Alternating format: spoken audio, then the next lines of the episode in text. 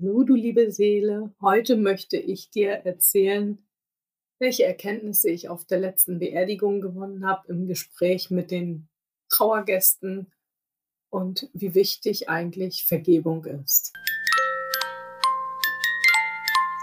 Hallo, ich bin Nerja, Expertin für Gesunddenken. Und das bin ich, weil mein Mann vor fünfeinhalb Jahren gestorben ist und mich mit zwei Kindern zurückgelassen hat weil ich seit über 23 Jahren eine MS-Diagnose habe und weil mein kleiner Sohn im Mai nach einem Verkehrsunfall mit 18 Jahren gestorben ist. Und das alles macht mich resilient, weil ich gesund denken kann. Auf der Trauerfeier von diesem 20-jährigen jungen Mädchen, der jungen Dame, durfte ich ganz viele interessante Gespräche führen. Ein Thema war mit mehreren Gesprächspartnern das Thema Schuld. Inwiefern können Menschen sich die Schuld geben daran, dass ein anderer Mensch Selbstmord begeht? Ich sagte das, glaube ich, schon in der letzten Folge. Ich habe meine Akasha-Chronik dazu schon mehrfach befragt und die Meister und Lehrer aus meiner Akasha-Chronik sagen, es gibt keine Schuld. Alle Menschen, die um Hilfe schreien und gerettet werden wollen, werden auch gerettet. Und alle Menschen, die Selbstmordversuche machen und denen es dann nicht gelingt, diesen Selbstmord durchzuführen, da hat der Hilferuf funktioniert. Die sind dann gerettet worden. Was ich aber sagen will, mir ist wieder ganz bewusst geworden, dass in dem Prozess der Trauer es ganz, ganz wichtig ist, um Vergebung zu bitten. Und zwar um Vergebung allen Menschen und allen Seelen, denen man vielleicht geschadet hat durch Worte, durch Gesten, andere Taten, Blicke, dass man diesen Menschen, diese Menschen um Vergebung bittet. Genauso wichtig ist es aber auch,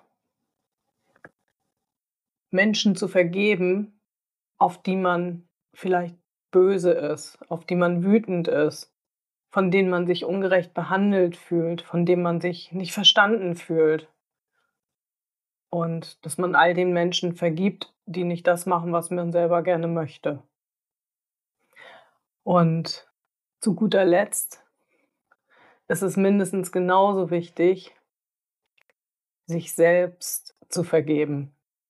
Sich selbst zu vergeben, dass man bestimmte Dinge nicht geschafft hat, dass man vielleicht zu viel gemacht hat, dass man nicht in die Pötte gekommen ist, dass man den ganzen Tag nur auf dem Bett sitzt und weint und nichts anderes mehr auf die Reihe kriegt.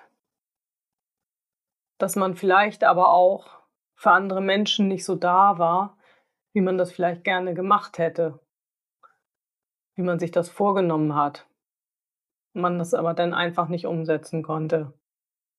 Ich glaube, dieses Gefühl kennen ganz viele Eltern, ich als Mutter habe mir immer vorgenommen, für meine Kinder da zu sein, die immer optimal zu unterstützen, damit sie ihren Weg so leicht und behütet gehen können, wie nur irgend möglich. Das ist mir aber nicht gelungen als Mutter. Auch als Mutter hat man einen Partner, mit dem nicht immer alles Friede, Freude, Eierkuchen ist. Jedenfalls war das bei uns so. Äh, auch als Mutter hatte ich einen Fulltime-Job immer. Und als Mutter habe ich auch selber noch Eltern, mit denen ich auch in Beziehung stehe. Und als Mutter mag ich auch gerne mein eigenes Leben leben. Ich habe meinen eigenen Sport, meine eigene Freizeitbeschäftigung. Ja, und so dies und das. Und das steht manchmal in Konflikt mit dem, ich möchte für meine Kinder da sein. Und dafür hat es mir geholfen, Vergebungsrituale zu sprechen, Vergebungsrituale durchzuführen. Und derer gibt es ja ganz, ganz viele. Wenn man mal ins Internet geht und danach mal googelt, dann findet man eine ganze Menge davon. Einige habe ich ausprobiert, einige habe ich für gut befunden. Ganz besonders gut fand ich das Ho'oponopono. Das ist ein hawaiianisches Vergebungsritual. Da gibt es ein ganzes Buch drüber.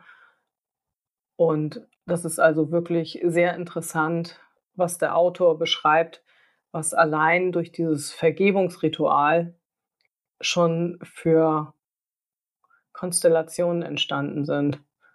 Und ich glaube, das ist ein sehr, sehr guter Weg, mit seiner eigenen Trauer umzugehen. Weil Trauer ist ja nur das Vermissen des Menschen, der jetzt nicht mehr physisch unter uns weilt. Da er nicht weg ist, hat man ihn ja auch nicht verloren, weil man ihn ja auch nie besessen hat. Und das Vergebungsritual ist wirklich ein ganz, ganz machtvolles Werkzeug, um mit sich selber im Reinen zu kommen. Weil wenn ich einem anderen Menschen vergebe, dass er mir wehgetan hat, ist das ja mein Schmerz, den ich ständig spüre, wenn ich vielleicht noch böse oder sauer auf diesen Menschen bin. Der Mensch, der mir das angetan hat, der merkt davon nichts. Der weiß das ja auch nicht. Wohl aber, denke ich, werden das andere Menschen merken, wenn man selber mit sich im Reinen ist und wenn man keinen Groll, keine Wut, ja vielleicht auch keine Trauer mehr empfindet, weil man dann einfach in seiner eigenen Mitte steht und ähm, mit ganz viel Energie und gestärkt aus dieser Mitte heraus agieren kann.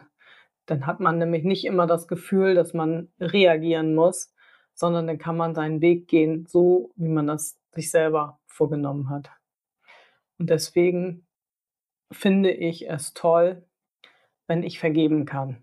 Mir, allen anderen. Und ganz großartig finde ich das natürlich auch, wenn mir vergeben wird weil niemand ist perfekt auf dieser Welt. Und das ist ja auch die Aufgabe hier, die wir haben, die Erfahrung machen, wie es ist, wenn es mal nicht perfekt läuft. So ist das Spiel. Thank you.